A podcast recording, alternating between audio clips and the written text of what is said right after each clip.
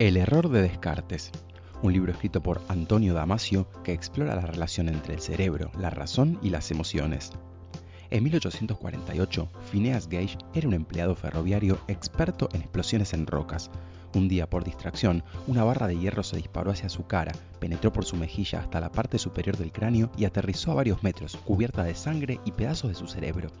Milagrosamente sobrevivió, y aunque podía caminar, hablar y utilizar sus manos, sus amigos notaron que ya no era el mismo y que no podía controlar sus emociones.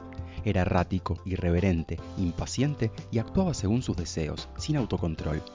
El accidente había dañado su corteza prefrontal, perjudicando su capacidad para planificar y tomar decisiones.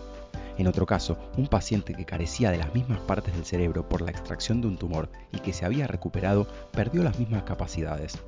Varios experimentos revelaron que personas con daño en esta corteza, que se describían a sí mismas como conservadoras y aversos al riesgo, tomaban decisiones perjudiciales para el futuro, incluso si el experimento se repetía.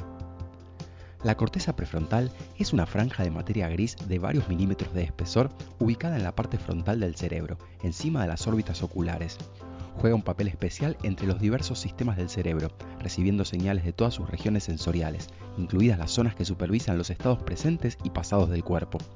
Las áreas bioreguladoras del cerebro también envían señales a esta corteza, como las que regulan los neurotransmisores. También participa en clasificar las experiencias como buenas o malas para el organismo y está conectada a los sistemas que controlan las respuestas motoras y psíquicas, es decir, que nos permite razonar acerca de situaciones personales. La emoción, los sentimientos y la regulación biológica juegan un papel en la racionalidad. El cuerpo aporta mucho más al cerebro que el mantenimiento de la vida y efectos modulantes. La evolución es austera y realiza ajustes, de modo que en un principio somos y solo después pensamos, pues la capacidad de pensar es consecuencia de las estructuras y operaciones del ser. De hecho, la mayoría de las acciones ordenadas por el cerebro no son resultado de la reflexión. El razonamiento consiste fundamentalmente en decidir entre alternativas. Para eso, el cerebro acude a conocimientos, reales e hipotéticos, sobre el mundo externo, experiencias pasadas y al estado actual del cuerpo. Posteriormente, considera las opciones, ordena y clasifica las posibilidades según criterios, tomando en cuenta las consecuencias. Este tipo de razonamiento, aunque similar a la deliberación consciente, puede ocurrir fuera del plano de la conciencia, resultando sencillamente en un instinto visceral que nos lleva a elegir una alternativa aunque ocurre con frecuencia en un segundo plano, es esencial para el ser humano. El término marcador somático proviene de la palabra griega soma, que significa cuerpo. Los sentimientos que nos permiten tomar decisiones son corporales. Solemos sentir las emociones instintivamente y generalmente asociadas a un estado del cuerpo. De hecho, pareciera existir mayor variedad de emociones negativas que positivas, y el cerebro emplea diferentes sistemas y estrategias para manejarlas.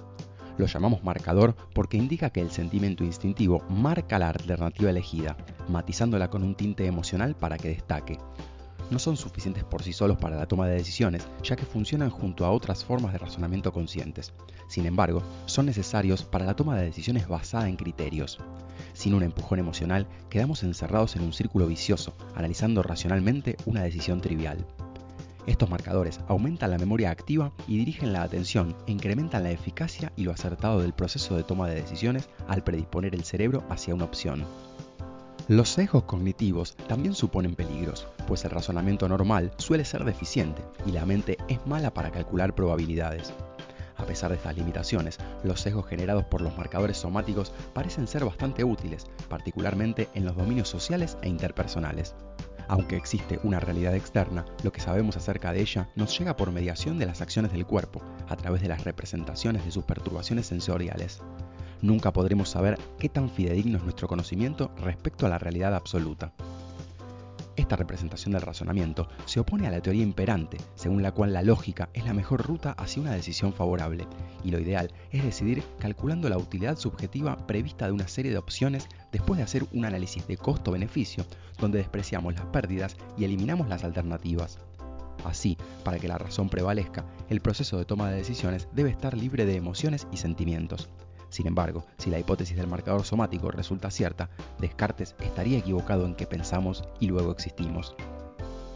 La emotividad está compuesta por cambios en el cuerpo, inducidos en órganos por las terminaciones nerviosas controladas por un sistema cerebral dedicado, que está respondiendo a los pensamientos vinculados con un acontecimiento. La hipótesis del marcador somático podría ser una explicación, ya que sugiere que las emociones y sentimientos no solo son necesarios para las artes y las humanidades, sino también para la racionalidad. Quizás tenía razón Pascal en que el corazón tiene su propia racionalidad desconocida por la razón. En definitiva, como seres humanos debemos tener presente nuestra complejidad, fragilidad, finitud y singularidad.